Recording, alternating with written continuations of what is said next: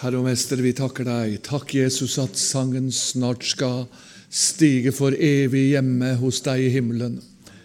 Halleluja, vårt hjerte, det lovsynger deg, Jesus, fordi at du valgte ut oss. Halleluja. Takk at du valgte ut meg, Jesus. Å, Herre Jesus, takk at du, Herre, ga ditt liv på Golgata for å frelse oss, og du løste oss ifra mørket til lyset. Takk for at vi snart reiser hjem. Snart er vi hjemme. Hva gjør det da om solen har oss brent? Halleluja, evig hjemme hos deg. Takk at du fant meg, takk at du fant oss, Herre. Takk at du er her i kveld også, som du velsignet oss i går. Og takk at du allerede har velsignet oss, og takk at du fortsatt skal gjøre det. Du ser min tilkortkommenhet og fattigdom, men min kraft er i ditt ord, og min beskyttelse er under ditt blod. Og da forventer jeg at du gir meg stor nåde også i kveld. Og så velsigner du til åndens sjel og legem. Amen. Amen. Guds fred igjen. Godt å være her til stede igjen. og Vi kjenner Jesus er her. Tenk det, venner. Snart så stiger sangen. Snart er vi hjemme. Hva gjør det da om solen har oss brent? Halleluja. Da har vi glemt alt her nede. Da er vi bare hjemme og priser Jesus. Så vidunderlig. Og så har vi ingen ære selv. All ære er hos Jesus. Halleluja. Vidunderlig. Vi skal slå opp i den siste boka i Bibelen som et utgangspunkt i kveld. Vi skal også vende tilbake der eh, til slutt, men vi skal begynne i Johannes' åpenbaring, kapittel 5. Og der skal jeg lese hele kapitlet. Det er bare 14 vers, og det tar vi tid til. Legg vind på opplesningen av Skriften. Og så var det en eldre søster, kom jeg plutselig på nå, da jeg blei sendt ut som ny evangelist fra Betania Rakkestad pinsemenighet. Så sa hun til meg det at uh, det var to eldre søstre som satt foran. Liksom, dem hadde vi stor respekt for. De lærte oss mange ting. Så sier hun Willy, når du nå skal reise ut, så husk på å lese mye Guds ord i menigheten. Fordi at De kan glemme en del av det du sier, men Guds ord blir alltid lagt ned i menigheten. Så det er viktig at vi leser Guds ord. Jeg nevnte i går at vi har en overskrift over helgen. Jesus, vårt midtpunkt og hovedfokus.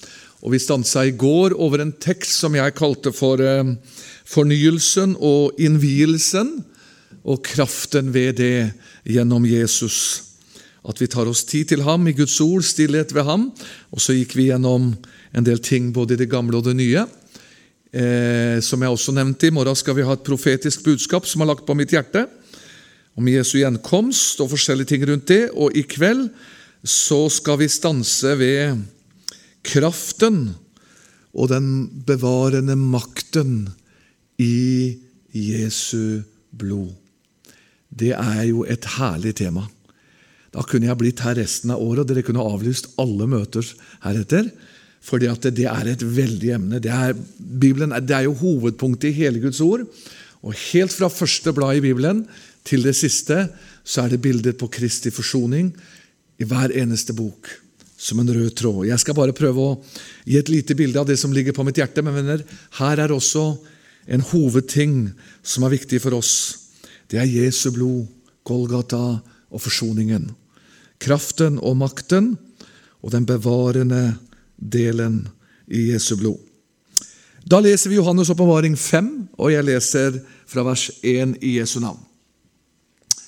Jeg så i hans høyre hånd som satt på tronen, en bokrull skrevet innvendig og utvendig, og forseglet med syv seil. Og jeg så en veldig engel som ropte med høy røst, Hvem er verdig til å åpne boken og bryte seilene på den? Det var ingen i himmelen eller på jorden eller under jorden som kunne åpne boken eller se i den. Da gråt jeg sårt fordi ingen ble funnet verdig til å åpne boken eller se i den. Og en av de eldste sier til meg, Gråt ikke. Se løven av Judas stamme, Davids rotskudd, har seiret og kan åpne boken og de syv seil på den. Takk og lov, og jeg så midt imellom tronen og de fire livsvesener og de eldste, der så jeg et lam stå der like som slaktet. Halleluja. Og det hadde syv horn, syv øyne. Det er de syv Guds ånder som er sendt ut over all jorden. Og det kom, altså lammet, og tok den av hans høyre hånd som satt på tronen. Og da det tok boken, falt de 24, de fire, de fire livsvesener og de 24 eldste ned for lammet. Hver med sin harpe, med gullskåler fulle av røkelse, som er de helliges bønner. Og de synger en ny sang og sier, Verdig er du til å ta boken, åpne seilene på den, fordi du ble slaktet, og med ditt blod kjøpte oss til Gud, av hver stamme, tunge, folk og ett. Og gjorde dem til et kongerike og til prester for vår Gud og de skal være konger på jorden. Og jeg så, jeg hørte en røst av mange engler omkring tronen, og livsvesenene og de eldste. Og tallet på dem var ti tusen ganger ti tusen, og tusen ganger tusen, takk og lov. Og de sa med høy røst, verdig er lammet som er slaktet, til å få makt og rikdom og visdom og styrke og ære og pris og velsignelse. Og hver skapning som er i himmelen og på jorden og under jorden og på havet og alt det som er i dem, hørte jeg si, Ham som sitter på tronen og lammet tilhører velsignelsen, æren, prisen og styrken i all evighet. Og de fire livsvesener sa amen, og de eldste falt ned og tilba. Amen. En vidunderlig tekst. Masse forskjellige bibeltimer her i dette kapitlet. Eh, og her er vi i himmelen sammen med denne skaren, som Sverre Kolmo og flere av våre veiledere sa, at i kapittel 4 der rykkes Kristi brud bort. Han var bortrykket i ånden. Og fra kapittel 5 så er vi i himmelen, og så er vi hos Jesus. Og så er vi med i denne skaren, halleluja, som tilber lammet. Golgata. Vi skal få lov å se Jesus. Halleluja. Og når vi, eh, Johannes' åpenbaring eh, den kalles jo for Johannes' åpenbaring, men når du studerer den, så ser du at det egentlig ikke er Johannes' åpenbaring. Det var jo han som fikk overlevert den, men det var Jesu Kristi åpenbaring.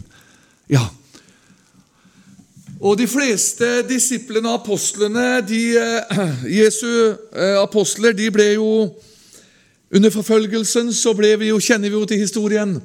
De ble avlivet, mange av de. Noen ble halshugget. Peter ble korsfestet. Han ville ikke bli korsfestet som Jesus. Han ba om å bli korsfestet opp ned. Og mange lidelser de opplevde. Og så tenkte de med Johannes også at nå skal vi sende den ut på øya Patmos, og så blir det endelig fred. Han har aldri fått så stor åpenbaring som da. Han har aldri fått noe som betyr så mye som da. Han fikk denne herlige åpenbaringen. Kraften og den bevarende makten i Jesu blod. Her var det et lam som ble slaktet. Her er det blodet som er grunnen til han kjøpte oss med sitt blod, i vers 9. Han ble slaktet, altså på Golgata. Og vers, Her ser vi altså lammet er nevnt flere ganger. Og helt ifra første Mosebok og utover, som vi skal se litt også, så er lammet et bilde på Jesus. Mange bilder på Jesus. Forskjellige, men lammet er et av hovedbildene. Han som ble ofret. Halleluja! Golgata og blodet. Det er mye sentralt, og det er mye viktig i Guds ord. Men venner, her er hovedpulsåra våre. Det er blodet. Det er forsoningen. Det er Golgata. Fra skapelsen til evigheten hadde Gud en hovedplan. Det var frelsen i Jesus. Halleluja. Og venner, i blodet er min seier. I blodet er din og min kraft. Her er min hovedkilde. Her er vår bevarelse å bli bevart. Vi blir ikke bevart fordi at nå har jeg vært så lenge frelst, så nå er jeg så flink til å ta vare på meg sjøl. Hvis du er der, da må det ringe ei bjelle for deg. Det er farlig. Det er Jesus som bevarer oss. Det er blodet som beskytter oss. Halleluja. Og her, bare her, i Jesu blod, bare her er frelsesbilletten til himmelen. Ja, mamma var en mor i Israel. Hun var, hadde en gave til å synge. Og så sang hun en sang som het 'Jeg er en lykkelig julevenn, en påskevenn, en pinsevenn'. Og så sang hun en sang da om Jesus der, venner. Om vi er pinsevenner, påskevenner, julevenner eller andre venner. Vi skal ha respekt for hverandre, hva vi står for, men det er kun én frelse.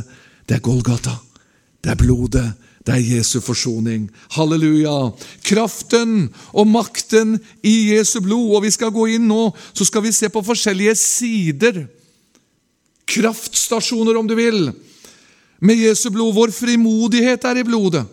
Vår kraftkilde er i blodet. Vår nåde, den er i blodet. Vår tilgivelse, den er også i blodet. Vår beskyttelse, vår rettferdiggjørelse, vår frigjørelse. Det er masse ting. Alt dette, det har vi i blodet. Det har vi i korset. Det har vi i Golgata. Skal vi først gå herlig med Guds ord? Håper du har med deg en bibel. Sikkert så er det så fint her. Du får det på skjermen. 2. Mosebok 12. 2. Mosebok 12 skal jeg begynne i. Det er herlig, et herlig kapittel. Og jeg skal lese eh, først her vers, i vers 7 skal jeg lese, og så skal jeg lese vers 22, og så skal jeg lese 23. Og jeg tar med meg også vers 5. Jeg begynner i det. Vers 5, 7, 22 og 23. Og før jeg leser de, hør nå Hele dette kapitlet det er jo om påskelammet. Og påskelammet, som vi vet, det er et bilde på Jesus.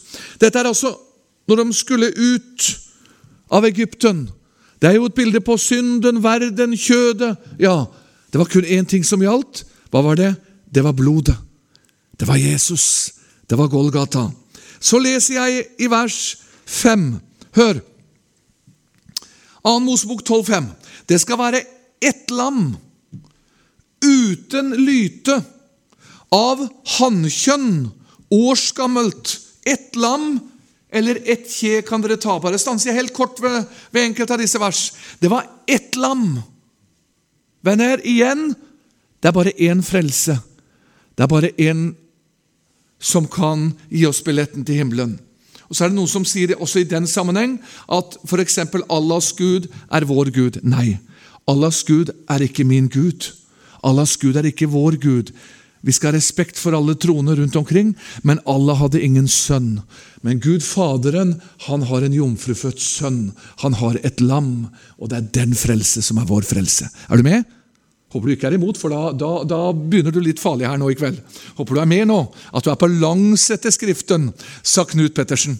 Du må ikke være på tvers, du må være på langs etter Skriften. Er du på langs, eller er du på tvers? Vær på langs. Halleluja. Der er ett lam, og så er det uten lyte. Det er faktisk evangeliske trone, såkalte evangeliske trone, som sier at Jesus var ikke syndfri. Jesus hadde sine feil. Nei, det er ett lam uten lyte.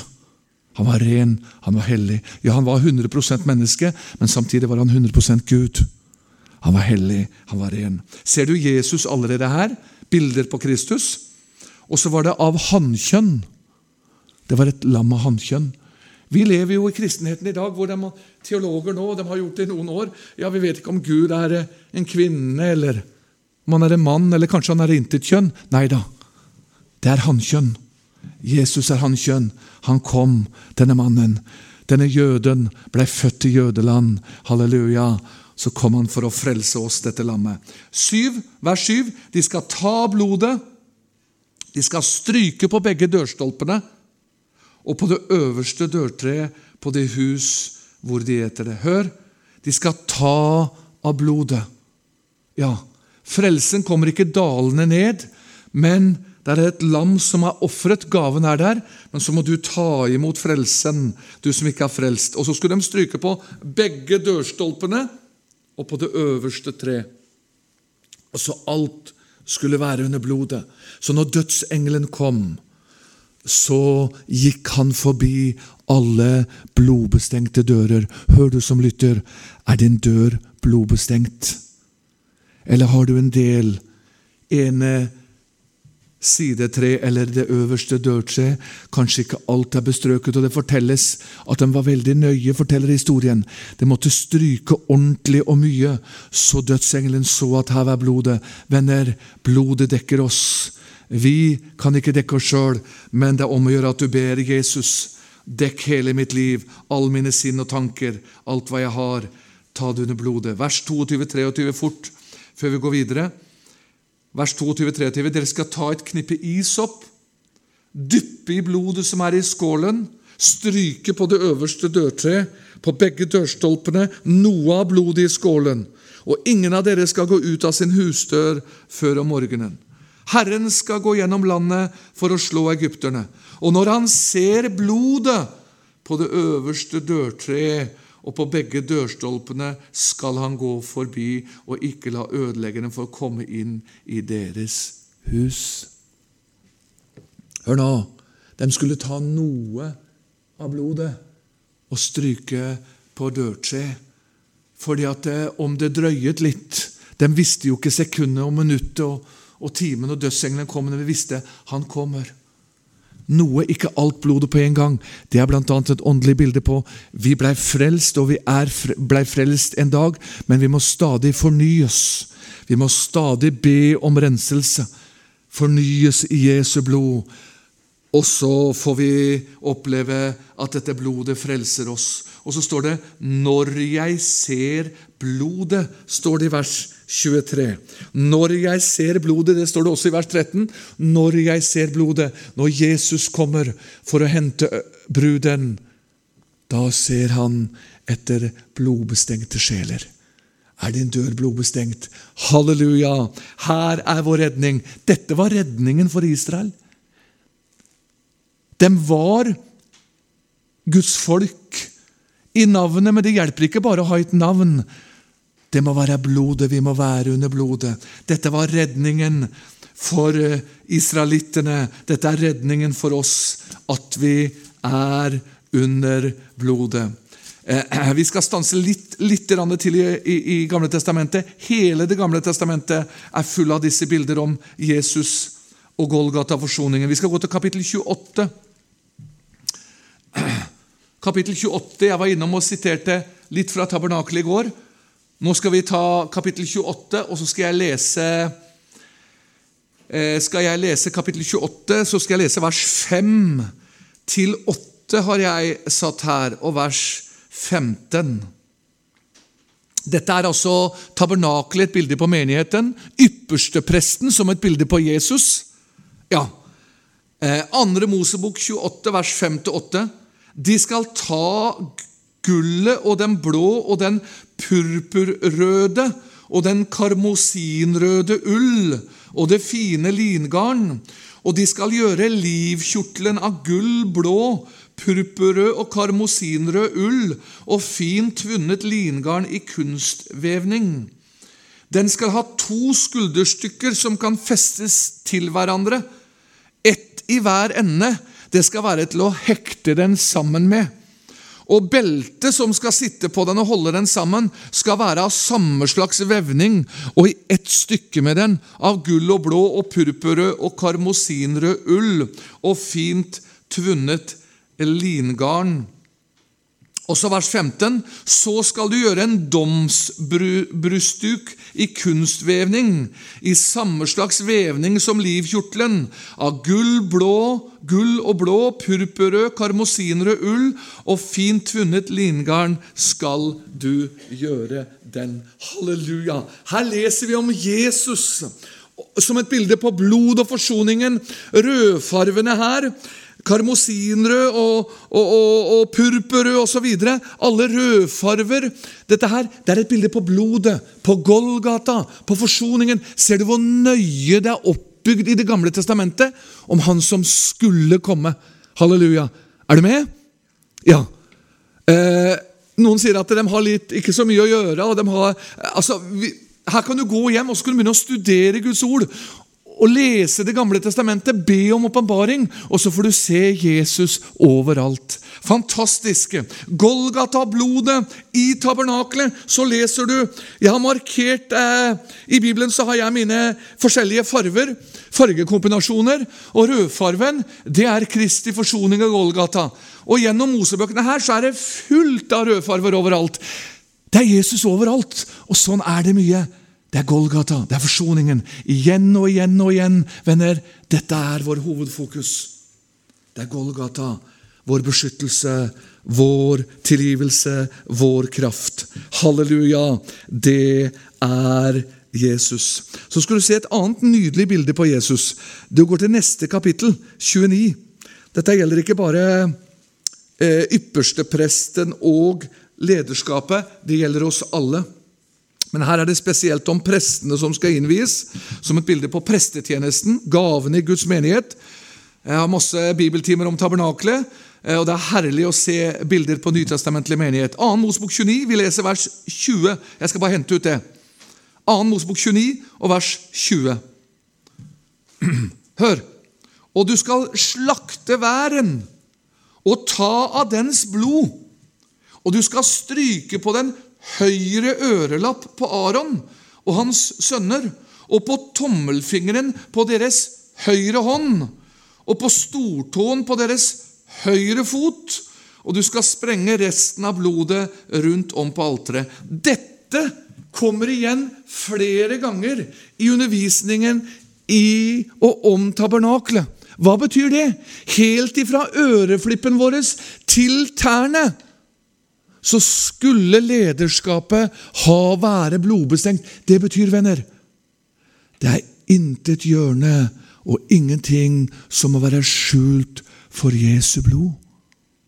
I våre sinn, i, våre, i vår livsferd, i vår, vår gjerning. Vi kan falle, vi kan snuble, men venner, vi må hele tiden si 'Jesus, rens meg med blodet'. Er du med? Dette er et bilde på Jesu forsoning på Golgata. Og når vi er dekket av Jesu blod, fienden har ingen makt over oss.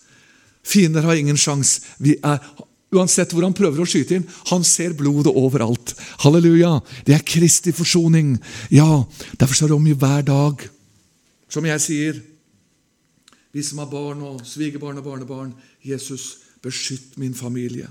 Beskytt mine barnebarn, svigerbarn og barn under blodet. Vi trenger å løfte opp blodet i denne tid. Og Så står det at det var på høyre ørelapp og på høyre hånd og på høyre fot. Ja, det betyr ikke, eh, som en viss person sa, at eh, Gud stemmer høyre. Det er ikke det det betyr. Men det betyr høyre har en symbolmening. Jesus satte seg på Guds høyre hånd. Og En del beretninger i Gamle Testamentet så ser du høyresiden. Det er også et bilde på Kristus på Golgata. Også dette som har med Jesus å gjøre. Er det ikke nydelig, venner? Halleluja.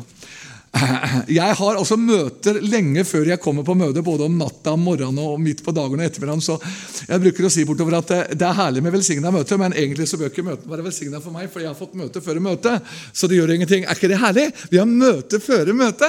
Er ikke det fantastisk? Jeg er ikke det? Ja, halleluja. Det var så herlig å høre vår unge bror her, Tor Martin, også velsigna. Å høre unge som har åpenbaring i Skriften, som leser Skriften og pløyer seg inn i Skriften. Jesus skal velsigne deg, min venn. Og, og, og Det verset du leste blant annet om at han lå i Herrens helligdom, der hvor Guds ark var. det er også et bilde på Jesus. Han lå hos Jesus. Guds ark er jo et bilde på Kristus. Forskjellige sider rundt det. Han var hos Jesus. Halleluja. Venner, er det ikke vidunderlig? Vi går til 1. Samuels bok, kapittel 7, før jeg går inn i Det nye testamentet. Eh, så skal vi lese 1. Samuels bok. Det er I hver eneste bok som sagt, så er det om Kristus, men jeg skal avslutte med dette før vi går inn i det nye. Eh, han leste fra 1. Samuels bok, også Tom Martin. Her er egentlig fra første kapittel, første eh, Samuels bok kapittel 7, og jeg skal lese vers 9 og 10. Eh, fra første kapittel til syvende kapittel så er det som vår unge venn Tor Martin sa, dette er menighetens tilstand, for dette er jo egentlig bildet på menigheten. Menigheten i Sili osv. Eh, nasjonen, kristenheten. Så det bilde, er det et bilde på tilstanden, forskjellige ting. De prøvde å gå i krig. De prøvde å ta fienden. Og Når du studerer de kapitlene foran her, altså, altså 5, 6, 7 eller 4, 5, 6, så ser du av, Det var mange hovedårsaker, men en av hovedårsakene hva var det? Arken sto ikke på rett plass. Er du med? Ja.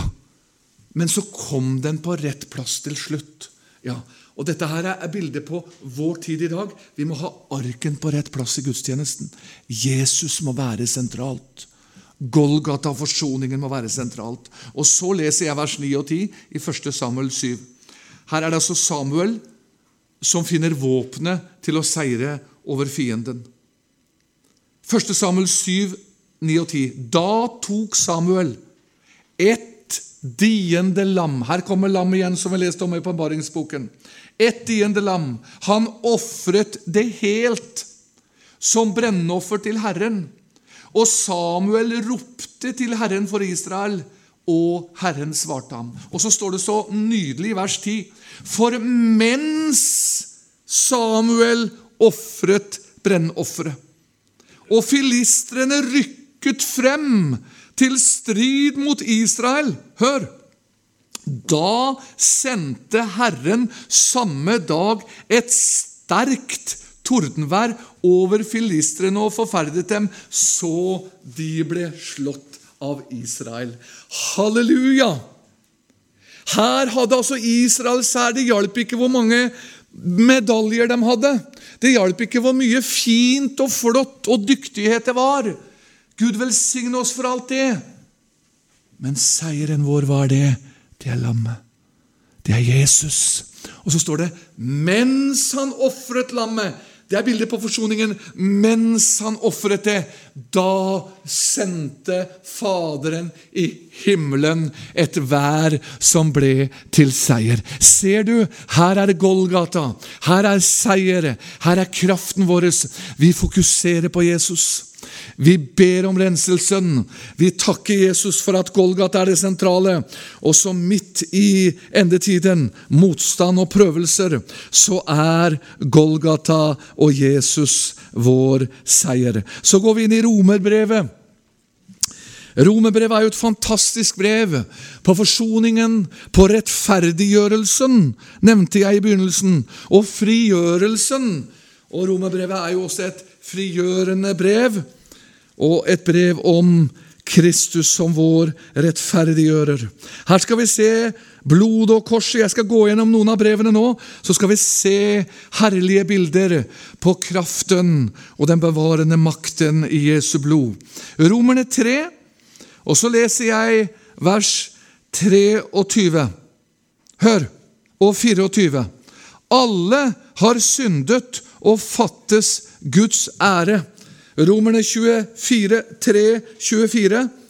Og de blir rettferdiggjort, uforskyldt av Hans nåde. Ved hva da? Ved forløsningen i Kristus Jesus. Altså gjennom Golgata, gjennom blodet, så blir vi rettferdiggjort. Halleluja. Kapittel 4, vers 24 og 25 Romerbrevet 4, 24 og 25. Men også for vår skyld, som det vil bli tilregnet, vi som tror på Ham.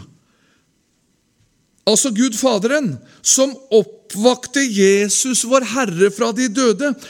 Han, altså Jesus, som ble gitt for våre overtredelser, altså våre synder. Og hva står det? Oppstandelsen. Han ble oppreist til vår rettferdiggjørelse. Du som lurer på om du er rettferdiggjort. Du er rettferdiggjort i Jesu blod. Ikke i din egen kraft, ikke i din egen makt, men du er rettferdiggjort i Jesus. Kapittel 5, vers 1-2. Hør! Romerbrev 5, 1-2. Da vi nå altså skal bli rettferdiggjort Nei, det er, no, det er i hvert fall én som er våken her. Da vi nå altså er rettferdiggjort, det er ikke herlig? Av hva da? Av mine egne selvstrev? Nei, av troen. Troen på hva? På Golgata. På Jesu forsoning. Da har vi fred med Gud. Ved da? Ved vår Herre Jesus Kristus. Er det ikke nydelig? Ja, det er helt fantastisk. Altså, vi er rettferdiggjort. Og så snur det litt på verset. Det blir bare mer og mer kolofenomenalt, som Knut Pettersen sa. Vi, altså, vi er gjort rettferdig. Du skal ikke streve for å bli rettferdig for Gud. Du blei det. Du blei det ved Jesu forsoning på Golgata. Du må bare se inn i det. Ja, men jeg føler ikke, jeg kjenner ikke. Nei, det blåser Gud Faderen i hva du og jeg føler og kjenner. Han ser til Skriften. Han ser til sin sønn. Du er rettferdiggjort. Mange ganger så føler jeg det selv. Føler meg ikke, jeg føler meg ikke frelst, jeg kjenner meg ikke frelst. Djevelen kommer av og til i sinn og, og, og prøver å, å feste oss både med det ene og det andre, og du kjenner at han, det er kamp og strid. Men så begynner du å bekjenne Guds ordet. Jeg er rettferdiggjort i Golgata. Golgata er min rettferdiggjørelse. Blodet er min frelse. Og så kjenner du Nå siger det inn. Så kjenner du du hviler i Golgata. Er det ikke nydelig? Og jeg syns det er helt fantastisk. Også vers 2, der står det et nydelig vers. Det er et herlig uttrykk. Du skjønner, skal ikke bare lese Skriften, men du skal liksom studere Skriften, så du får med deg hva som står. Vers 2, Romerne 5,2. Ved hvem, altså Jesus, vi også har fått adgang ved troen Hør nå! Til denne nåde i hvilken vi står. Halleluja. Jeg står i Guds nåde. Halleluja! Jeg er plantet i Guds nåde. Er du med? Ja! Du står i Guds nåde når du står på blodets forsoning. Ja! Halleluja! Er det ikke nydelig? Jo. Og så kommer rettferdiggjørelsen igjen. Eh, vers 9. Romerne 5, 9. Så meget mere, så meget mere, altså det er stigende, skal vi da, etter at vi nå er Dette, det, dette ordet er Det er gjentatt drøssevis av ganger i Paulus' brev. Det betyr noe som er. Vi var i verden, men nå er vi hos Jesus. Vi er rettferdiggjort ved hans blod. Og ved ham, altså Jesus og Golgata, så skal vi bli frelst fra vreden. Halleluja. Altså Når Antikrist og hele hans hær som person toger inn og tar over denne verden, da er bruden rykket bort. Da er vi hjemme hos Jesus, og så priser vi ham. Vi skal bli frelst ifra vreden. Halleluja! Dette er vår rettferdiggjørelse, vår frigjørelse i Jesus. Og så er det mange ting til der, men vi går til kapittel 8. Kapittel 8 i Romerbrevet. Kapittel 7 det er jo kjødets kapittel. Og kapittel 8, det er åndens kapittel. Ja. Romerbrevet 8, 1-4. Hør nå.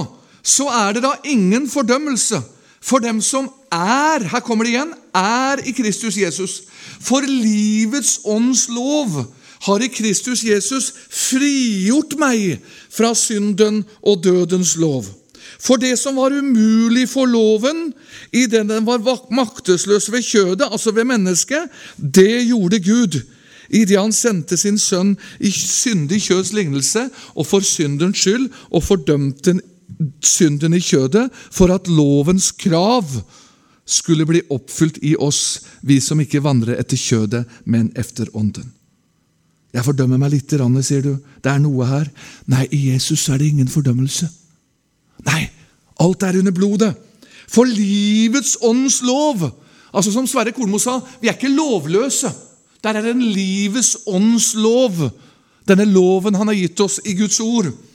Den har frigjort meg. Jesus har frigjort meg fra synden og dødens lov. Når du får se Jesus, hva han har gjort for deg, da blir det ikke som i kapittel 7. For i slutten av kapittel 7 så står det For i meg, vers 18 for eksempel, For jeg vet at i meg, der i mitt kjød, bor intet godt. For viljen har jeg, men å gjøre det gode makter jeg ikke. 7.19. For jeg gjør ikke det gode som jeg vil, men det onde som jeg ikke vil, det vil jeg gjøre. Altså Han kjempet hele tida med det her.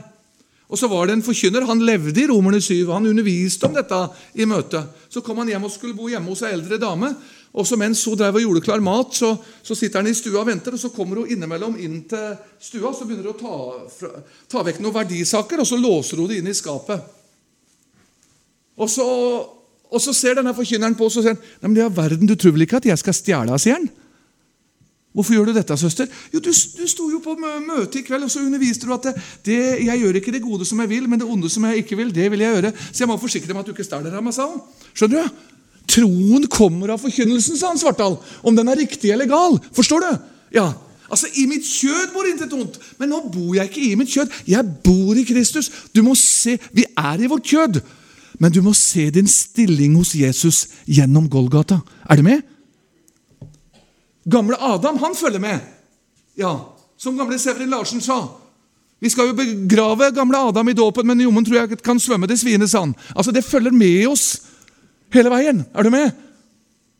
Ja, men ved at jeg lever under blodet i Golgata, så er Jesus min kraft. Så er Jesus min seier. Er du med? Jeg kjenner det er lovsang. I mitt hjerte nå så er det danseorkester.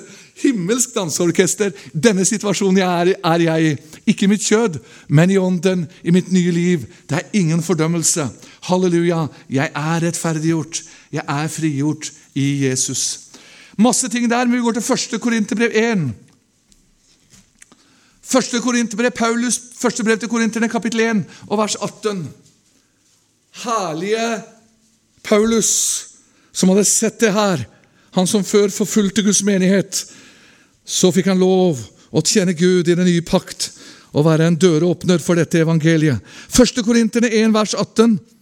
For ordet om korset er vel en dårskap for dem som går fortapt. Men for oss som blir frelst, så er det en Guds kraft. Vers 23. Vi forkynner Kristus Jesus, Kristus korsfestet, for jøder et anstøt og for hedninger en dårskap. Kapittel 2 og vers 2. Første Korinterbrev, kapittel 2 og vers 2. Jeg vil ikke vite noe iblant dere uten Jesus Kristus og Han korsfestet. Halleluja! Venner, vi må løfte opp korset, blodet og forsoningen igjen. Halleluja! Dette her er, venner, her ligger vår seier.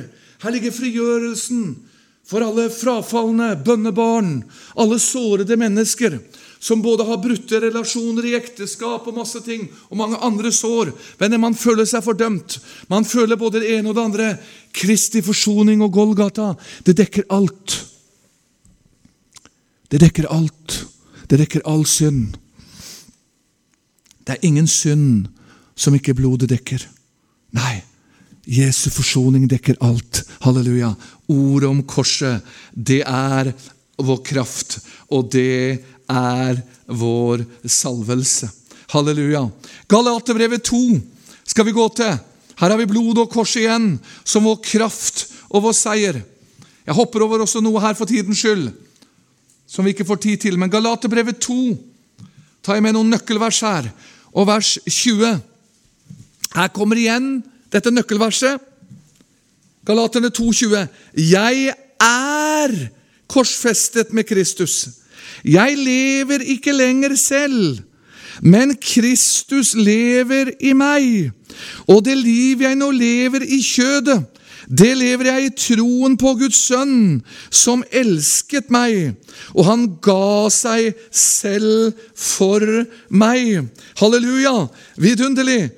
Han ga seg selv for meg. Jeg lever ikke lenger selv, men Kristus lever i meg. Det er Golgata som er min kraft.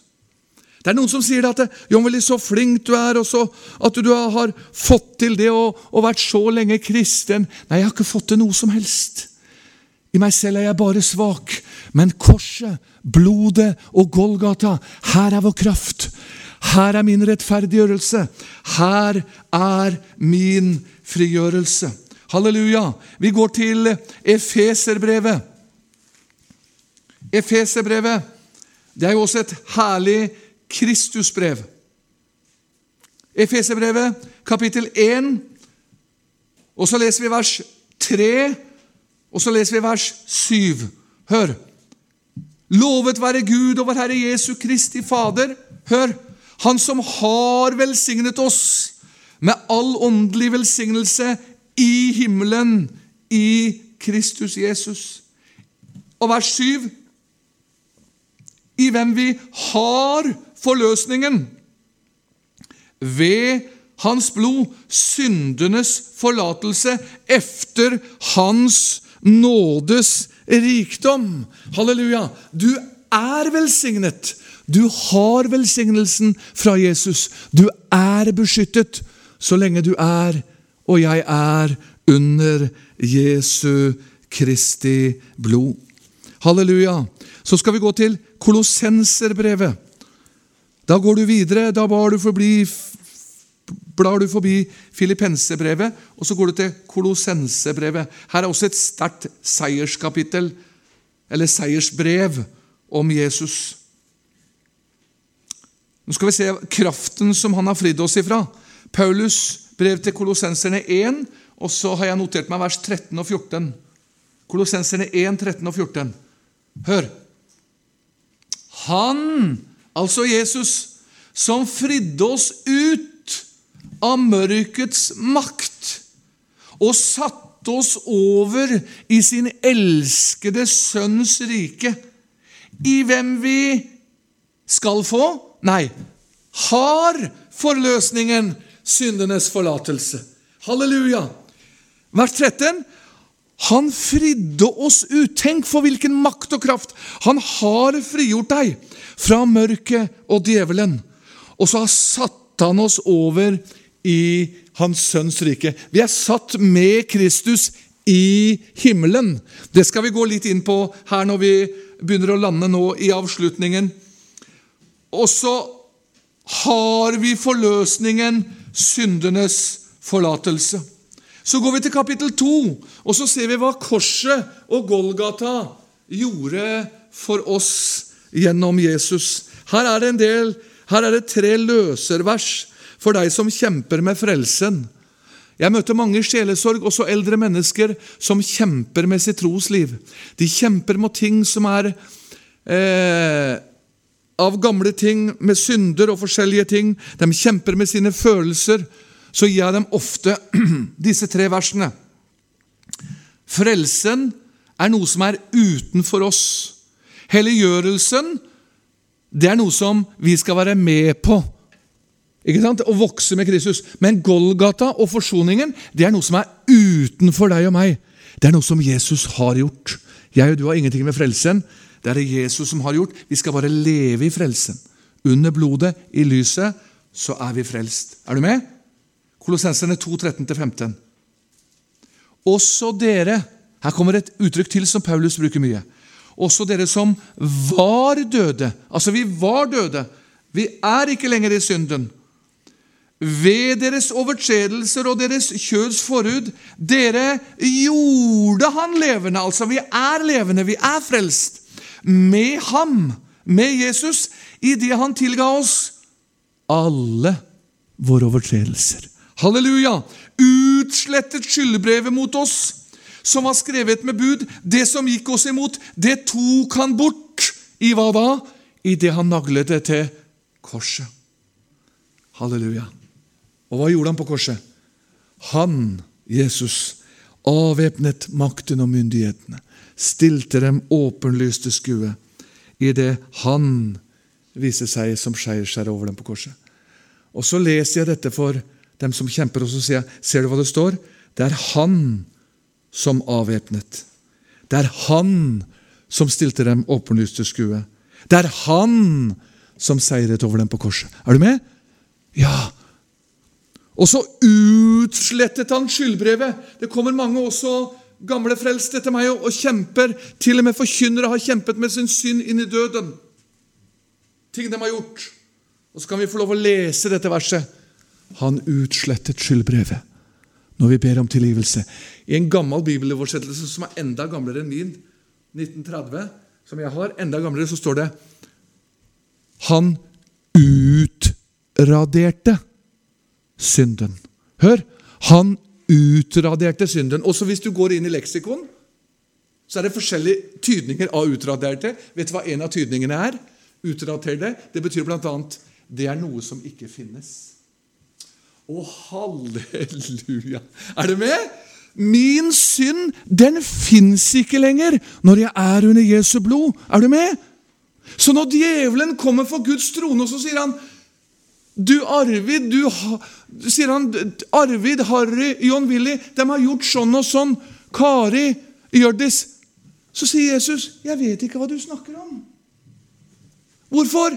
Han utraderte alt på Golgata. Er du med?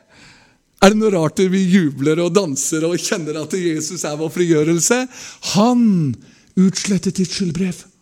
Når du ber om blodets beskyttelse og renselse, dette er din stilling i Kristus. Er du med? Dette er stillingen vår i Kristus. Tilstanden vår Jeg har en bibeltime om det også, hør. Tilstanden vår den kan variere. Vi kan stå på morgenen, vi kan ha en dårlig dag, vi kan føle dårlig alt det der. Men du, da må du gå inn i stillingen din hos Jesus. Den er uforandra. Der er du under blodet hele tida. Er du med? Vår stilling når vi lever i lyset med vårt liv under blodet, da er vi ren. Da er vi rettferdiggjort. Da er vi frigjort. Da er vi hos ham. Halleluja! Fantastisk hvordan denne frelse er. Og Så skal jeg ta tak i noe i Efeserbrevet, så skal du se hva Jesus gjorde på korset. Jeg må ha med meg det også. Jeg bruker å, å, å, runde tre kvarter, så det nærmer seg det, men jeg skal da ha fem-ti minutter til før jeg gjør det. Hør nå. Kan du se hva Jesus gjorde på Golgata? Det er som regel sånn at Mesteparten av det skal jeg ha med. Det får jeg ikke med, men sånn er det. Efeserne 4, og så leser jeg vers 9-11. Hør nå. Efeserne 4, 9-11. Her er det noe som ikke ofte undervises i dag, men jeg har en del bibeltimer om det, og det er litt interessant. Efeserne 4, eh, vers 9-11. Men dette eller vers 8 er det, unnskyld. 8, 8 til 10, ser jeg. 8 til 10, Efeserbrevet 4. Derfor sier Skriften han for opp i det høye, og så bortførte han fanger, og så ga han menneskene gaver. Og hør nå, vers 9. Men dette, han som for opp, hva er det uten at han først for ned til jordens lavere deler? Han som for ned, er den samme som for opp over alle himler for å fylle alt. For noen så virker dette her litt gresk, men for å forklare det veldig enkelt, noe som er dypt Når Jesus ropte 'Det er fullbrakt' på korset Hør nå! I det øyeblikk han ropte 'Det er fullbrakt' Johannes 1930 står det. Slå det opp. Det var på korset det ble fullbrakt, nemlig. I det øyeblikk han roper 'det er fullbrakt' og utånder, da heng fra det øyeblikk og til oppstandelsens dag, så ligger ikke Jesus sjel og ånd den ligger ikke, er ikke med han i legemet, men da skjer det som står her. Når Jesus utånder på Golgata, så går han ned i dødsrykket. Vi skal lese straks hva han gjorde der. Men først skal jeg fortelle deg veldig enkelt hva dette, disse versene betyr. Idet han utånder, så går han ned i dødsriket. I den gamle pakt så sier bl.a. Jakob, Josefs far, skal jeg føre, føres med sorg ned i dødsriket. Vi leser i Lukas' evangelium om den rike mannen og Lasarus. Så var det sånn før Jesus ropte 'det er fullbrakt' på korset, så var dødsriket på den ene siden av, av svelget, som det står, og så var paradiset i Det gamle testamentet, det var på andre siden. Men idet Jesus roper det er fullbrakt, så farer han ned i dødsriket. Ja, Og så skal vi lese om det etterpå. Og så farer han opp i den tredje himmelen, som Paulus underviser om i Korinterbrevet. Jeg ble rykket inn i den tredje himmel, som er paradis. Da oppretter Jesus Det nye testamentets paradis, som alle frelste sjeler oppbevares inntil han henter bruden, for vi skal alle se Jesus likt. Ja, Og så går han med sitt blod innenfor Faderen. Og så bestenker han med sitt blod for å vise det er fullbrakt. Det er gjort nå. Halleluja. Venner, tenk. Dette var også noe som Jesus gjorde på Golgata.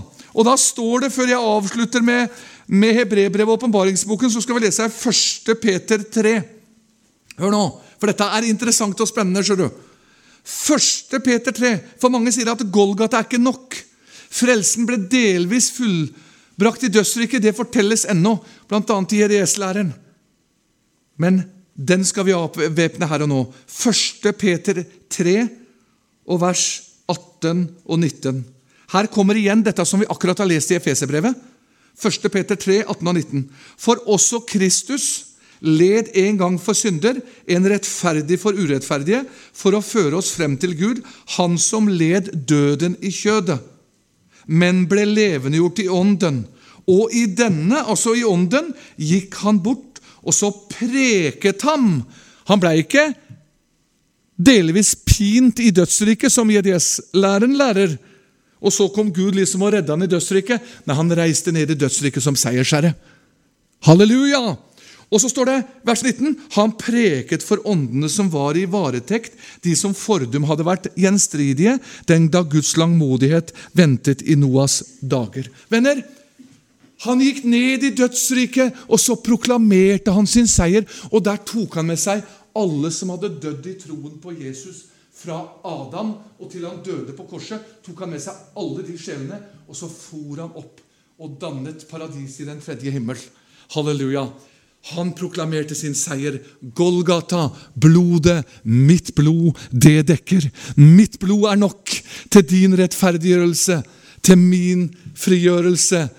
Hans blod er nok til å frelses inn i himmelen. Halleluja! Dette gjorde Jesus for oss. Og så skal jeg avrunde nå, for nå runder jeg straks tre kvarter. Så skal jeg avrunde i hebreerbrevet. Det er et herlig brev om Kristi forsoning, Jesus som vår ypperste prest. Så skal jeg lese kapittel 9, skal jeg hente ut vers 11 og 12. Og skal jeg hente ut vers 15. Hebreerne 9, 11 og 12. Men da Kristus kom som ypperste prest for de kommende goder, gikk han igjennom det større og fullkomnere telt, som ikke er gjort med hender det er som ikke er av denne skapning, ikke med blod av bukker og kalver, men med sitt eget blod, en gang inn i helligdommen.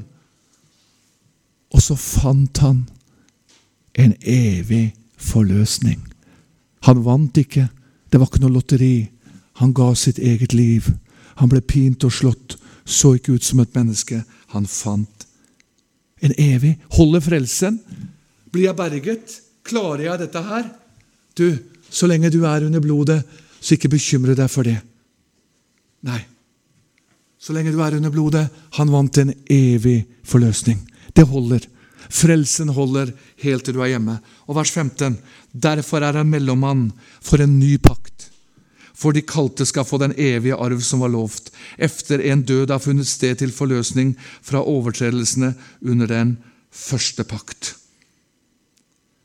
Og så vers 22 tar jeg med hele dette blodet, eh, kapittelet er jo om blod og forsoningen. Vers 22 til slutt her i dette kapittelet. Og nesten alt blir etter loven renset med blod, og uten blod blir utgitt. Hva står det?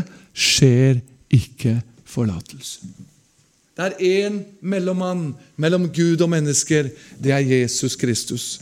Vi har det sånn i dag at eh, mange tilhører også religioner hvor de har en bestemt person som kan frelse dem eller redde dem. Sånn som paven, for eksempel, så mener de at han kan frelse, og han er mellommannen. Nei, det er bare én mellommann som frelser. Det er Jesus Kristus. Det er bare ett blod som forløser. Det er Jesu blod. Er det ikke vidunderlig? Frelsen er utenom meg. Det eneste jeg har å gjøre, jeg setter meg i nådestolen som sto oppå arken, Jeg hviler i Kristi forsoning, i lyset med mitt liv. Og så løfter Jesus meg inn til himmelen. Halleluja! Er det ikke vidunderlig? Du skjønner, Frelsen det var forskjellen på Moseloven og, og, og, og hva er forskjellen på alle religioner. Eh, det hender folk sier til meg ja, 'Hvilken religion tilhører du?' Jeg tilhører ingen religion. Jeg tilhører Jesus, og han er liv. Religioner er død. Vi tilhører Jesus, han er liv. Forskjellen på religioner og frelse det er at det, i religioner så er det menneskene som må tilfredsstille Gud. Men det er motsatt med Jesus. Han har gjort det for oss. Vi skal bare gå inn i frelsen, være hos ham under blodet. Halleluja! Er det ikke nydelig? Jo, det er fantastisk. Hvor er vår kraft? Hvor er frimodighet? Det er et eget bibeltime, egentlig. Men eh, jeg skal bare lese til slutt Hebreerne 10, 19. Hebreerne 10, 19 om Jesu blod. Halleluja. Hebreerne 10, 19. Da vi altså i Jesu blod har frimodighet til å gå inn i helligdommen. Halleluja. Hvor er vår frimodighet hen? Noen sier 'jeg har ikke så sterk frimodighet'. Din frimodighet den har du i blodet. Den har du i kraften. Her er vår kraft. Her er vår frimodighet. Halleluja. I Jesu blod, i Golgata, der ligger min frimodighet. Venner, jeg er kraftfull i Jesu blod. Jeg er tektylbehandlet og beskyttet i Jesu blod. Og snart skal vi bort og hjem. På grunn av Jesu blod skal vi hjem til himmelen. Og frelsen holder helt inn. Halleluja! Frelsen holder helt inn. Ikke slå opp det, men det står vel i Åpenbaringen 12,11, tror jeg. De er seiret over ham i kraft av lammets blod og det ord de vitnet. Halleluja. Det er vår kraft. Jesu blod. Og så står det vel også, bør ikke slå opp det, men det står vel i åpenbaringen tror jeg, 22, 14. Salig er de hvis overtredelse er forlatt og hvis synd er skjult.